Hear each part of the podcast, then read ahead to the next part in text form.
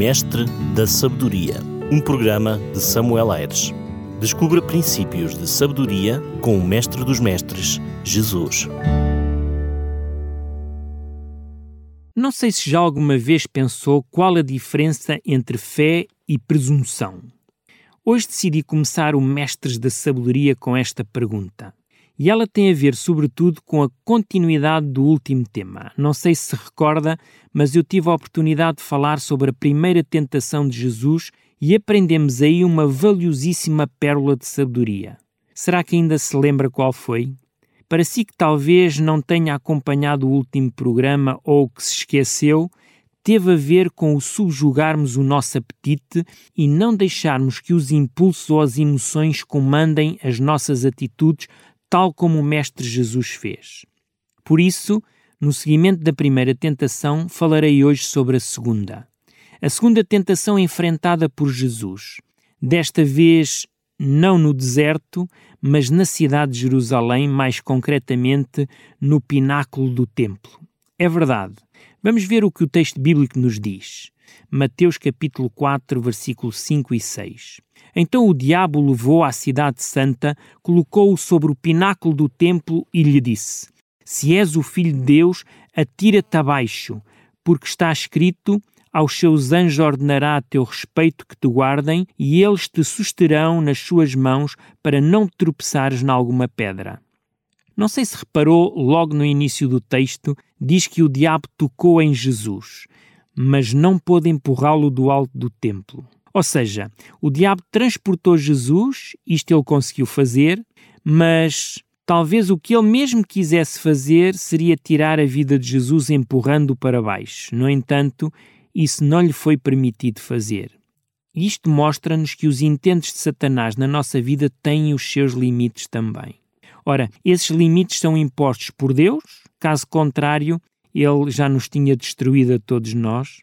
E os outros limites são impostos por mim próprio, no caso de estar a passar comigo, ou por si próprio, caso o inimigo esteja a meter consigo. No caso do Mestre Jesus, percebemos que ele próprio também colocou trancas na porta e limitou a ação do diabo e a sua tentação naquele momento. Prezado amigo, isto sem dúvida é uma realidade na nossa vida nós podemos limitar e até mesmo impedir que o diabo meta a mão na nossa vida. Mas se nos distraímos, ele empurra-nos. E ele empurra-nos sem usar mãos ou pés e nós saltamos para depois nos esborracharmos no chão. É aqui que eu acho que podemos aprender alguma lição com Jesus. Vamos tentar então perceber a situação em que Jesus foi metido. Como disse há pouco, o diabo transportou-o do deserto para a cidade de Jerusalém e coloca-o no topo do templo, ou seja, no lugar mais alto. E agora vai usar subterfúgios de palavras para conseguir os seus intentos. Já na primeira tentação, o diabo começa com o se és o filho de Deus, e aqui ele volta a repetir a mesma frase. No entanto, ao contrário de usar palavras suas, como fez na primeira tentação, o diabo vai usar as sagradas escrituras. Isso mesmo, ele vai usar os textos da Bíblia. Este era um elemento novo aqui, ou seja, o diabo mostra-se conhecedor das Escrituras e usa-as à sua maneira. Agora reparem o que eu vou dizer. Ele retira o texto do seu contexto original e cita somente a parte que lhe interessava.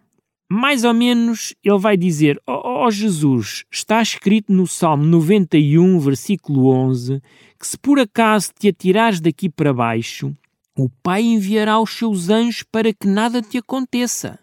É uma promessa bíblica. Jesus, acreditas ou não na promessa bíblica? Prezado amigo ouvinte, será que faltou fé a Jesus? Será que Jesus não confiou na promessa do Salmo 91? Ainda se recorda da pergunta com que iniciei este programa? A pergunta era: qual a diferença entre fé e presunção? Querem saber qual é que eu acho que é a diferença entre a fé e a presunção? A fé reclama as promessas de Deus e produz frutos para a obediência. A presunção também reclama as promessas, mas serve-se delas para desculpar a transgressão. Vou tentar eh, exemplificar o que acabei de dizer, talvez dando um exemplo mais prático e mais fácil de entender. Imagine, por exemplo, que amanhã é dia de receber o seu salário na sua conta bancária e que tem uma fatura de corte da EDP precisamente também para amanhã.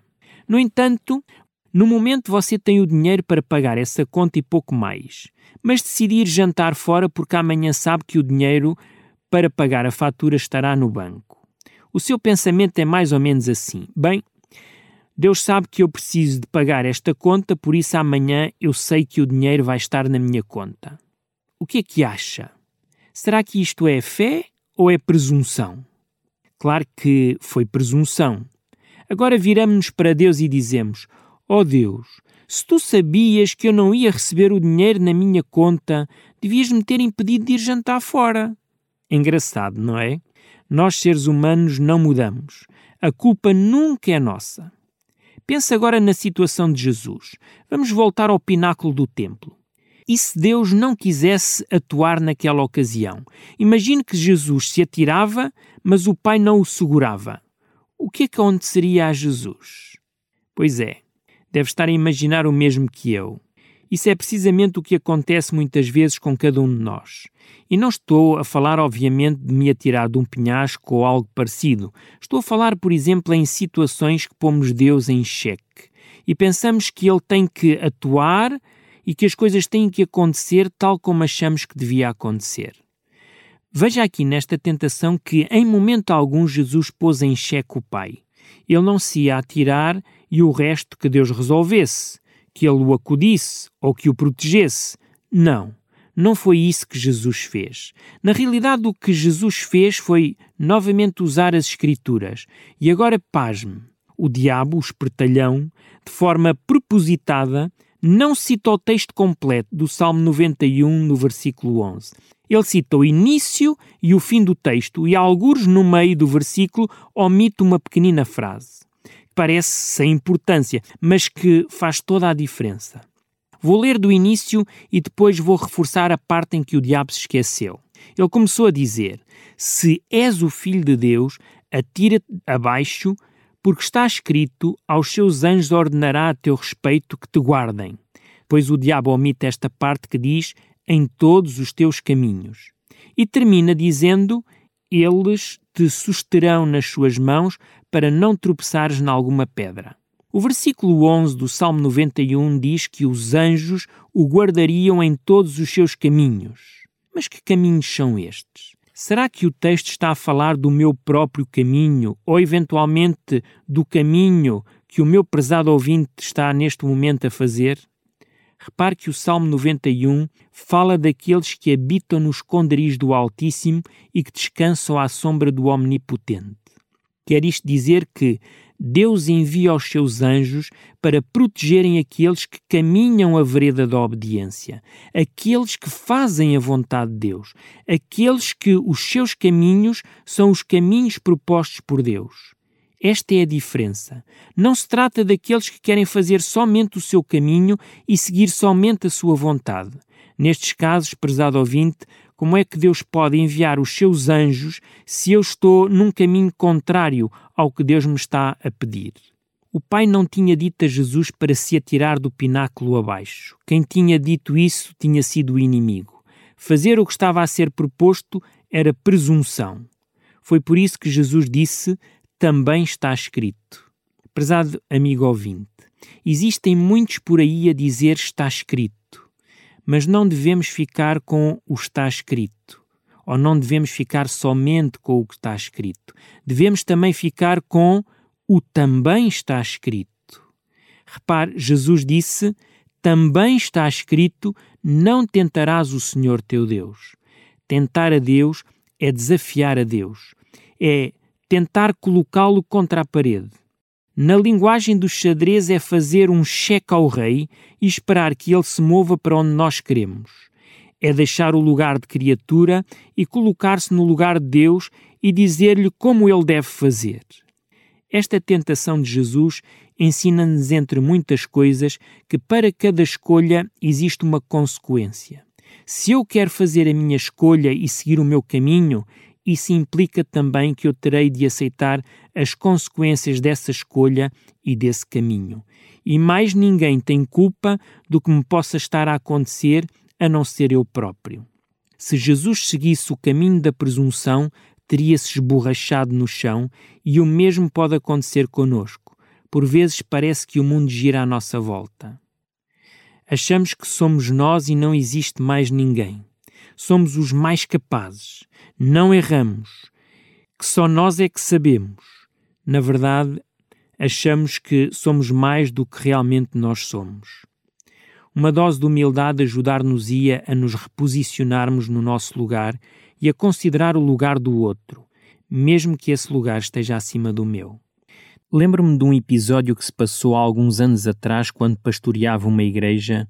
A determinada altura, um membro dessa mesma igreja veio ter comigo e disse-me que tinha sido convidado para fazer parte de um projeto evangelístico durante três meses e que a seguir iria dirigir ele também uma igreja como responsável da mesma.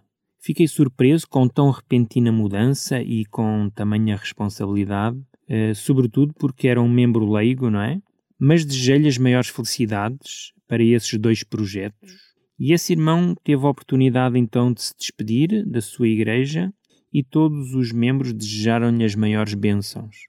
Alguns meses mais tarde apercebi-me que esse irmão tinha retornado à comunhão dos membros, neste caso tinha retornado à sua igreja-mãe, e já não falava em ir dirigir outra congregação. Na verdade, o que aconteceu foi bem simples. Ele calculou que, depois de mostrar os seus préstimos no projeto de evangelismo, que a direção o chamasse para continuar como obreiro e responsável de uma igreja.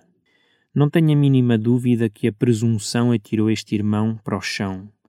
Agora ele teria de encarar uma realidade bem diferente. Talvez aquela realidade que o sábio Salomão escreve em Provérbios 29, 23, em que ele diz: A soberba do homem o abaterá, mas o humilde espírito obterá honra.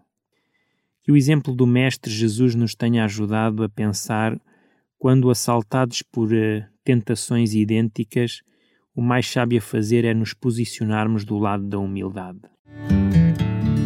Mestre da Sabedoria, um programa de Samuel Aires. Descubra princípios de sabedoria com o Mestre dos Mestres, Jesus.